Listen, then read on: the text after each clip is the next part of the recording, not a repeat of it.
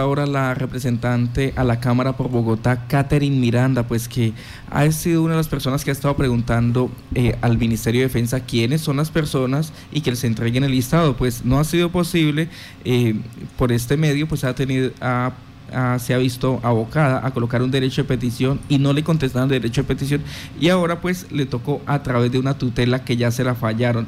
Doctora Catherine, muy buenos días, bienvenida a Violeta Estéreo. Muy buenos días, mil gracias por la invitación y un saludo a todos los oyentes. Doctora Catherine, eh, ¿cómo es esto de que el ministerio no le quiere contestar a un representante de la Cámara y tiene que verse abocado a hacer el proceso que muchos ciudadanos recurren y es a un derecho de petición y luego a una tutela para acceder a una información? Sí, pues efectivamente nosotros desde el pasado, los principios de mayo, presentamos varios derechos de petición preguntándole al Ministerio de Defensa cuáles eran las personas que estaban chuzadas, perfiladas y qué información tenían de cada una de ellas.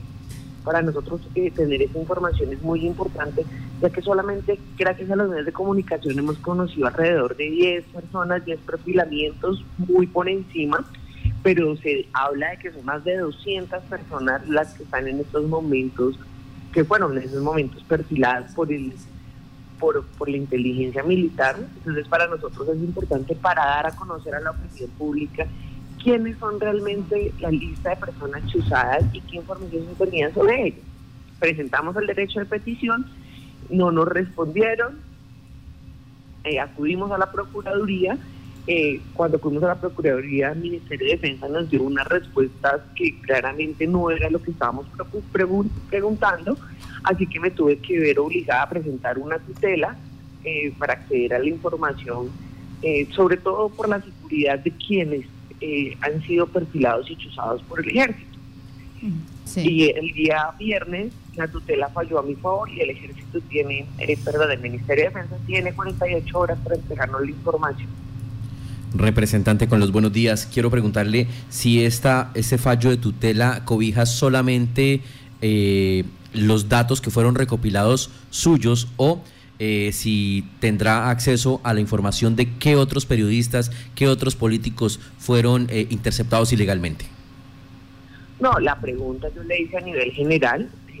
doy por hecho que soy una de las personas perfiladas, usadas, pero lo que me interesa es tener la información completa de todos los perfilamientos eh, para que se le brinden medidas de seguridad a todas las personas. No lo hago por mí, lo hago por las personas que están en esa lista macabra.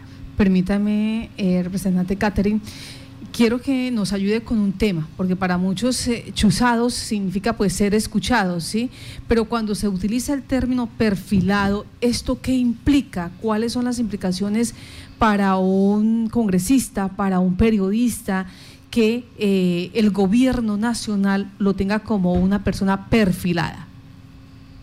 Sí, es de la, de la mayor gravedad y por eso...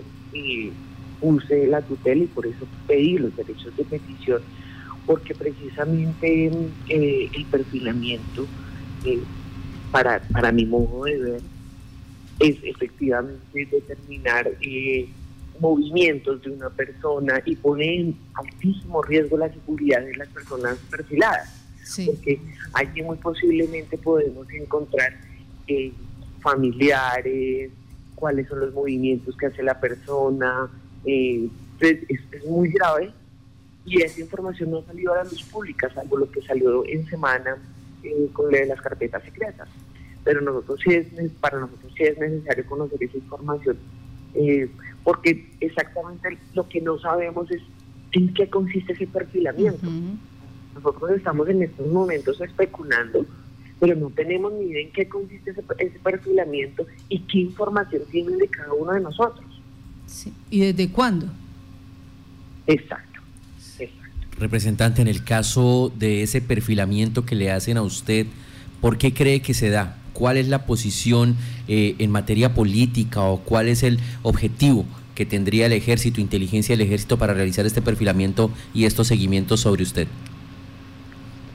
No, efectivamente, recuerden que yo fui la persona que lideró en la Cámara de Representantes la moción de censura en su momento al ministro Botero por los falsos positivos que regresaron al país.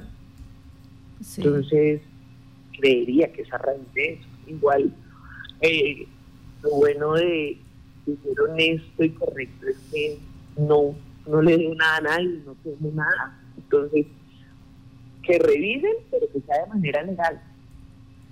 ¿Qué implica esto eh, en los derechos civiles eh, de, ciudadanos como ustedes, como eh, empresarios, como periodistas, de verse abocados a este tipo de perfilamientos? ¿Eso qué situación genera en un país como Colombia?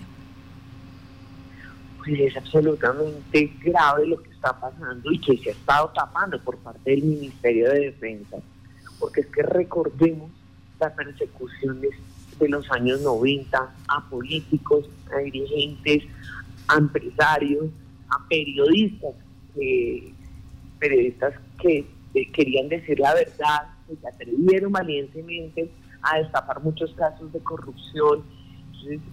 lo que, lo que estamos tratando de impedir, pidiendo esta información, es no regresar a esa época oscura donde mataban eh, periodistas, empresarios, derechos, defensores de derechos humanos, ya lo estamos viendo ahorita con la muerte de líderes sociales de una manera absurda, pero acá lo grave es que sea el Estado quien esté determinando y teniendo una lista negra los que pensamos diferentes a ellos. Sí, eh, o sea, estamos muy cerca a repetir esa historia de los años 90. Yo esperaría que no, esperaría que gracias a, que se han venido destapando estos escándalos, gracias a que las redes sociales, los ciudadanos, hoy en día tenemos las herramientas de comunicación para mostrar qué es lo que está pasando en el país, no lleguemos a eso. Pero este tipo de acciones lo que nos va a permitir es poner sobre la mesa cuáles son esos nombres que están en peligro que y que se nos brinde seguridad. Representante, ¿cuánto tiempo le dan al ejército para entregarle la carpeta con la documentación eh, requerida? Bueno, son 48 horas, pero claramente el ejército imagino que va a apelar y nos iremos a una segunda instancia que son 15 días adicionales. Sí. Representante, eh, esta situación de perfilamientos, ustedes que, que han tratado de investigar y han estado cerquita a, esas cúpulas de poder en, el ejército, ustedes han hallado esa línea conductora, si esto lo permite, o es por mando del ministro, o es por mando del presidente, o es a mutuo de, algún general. Eh, ¿cómo, se ha podido manejar esta situación?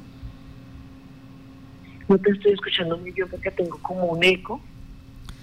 Eh, representante, eh, la situación de, eh, de, órdenes, ustedes que han estado allí pues haciendo esta investigación, ¿se ha podido inferir si esto es por mando de, del ministro, de, algún general del gobierno nacional, si esta es una política de Estado? Eh, ¿Qué han podido ustedes inferir en, en esta investigación?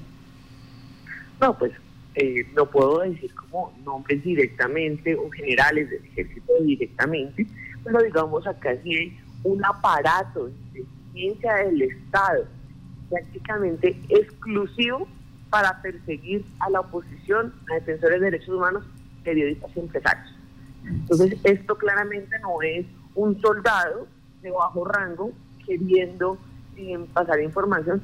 Se conoció gracias a la revista Semana, lo conoció todo el país que este tipo de información iba para congresistas del Centro Democrático.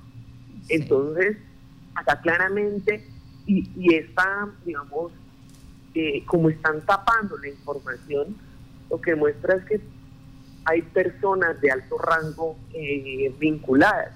Y normalmente, o sea, eh, lo, se lo dije, lo dije en la Procuraduría, lo dije en todos lados, yo estoy chuzada desde el momento en que decidí hacer la moción de censura a Botero por, los, por, el caso de Dimar Torres de falso positivo.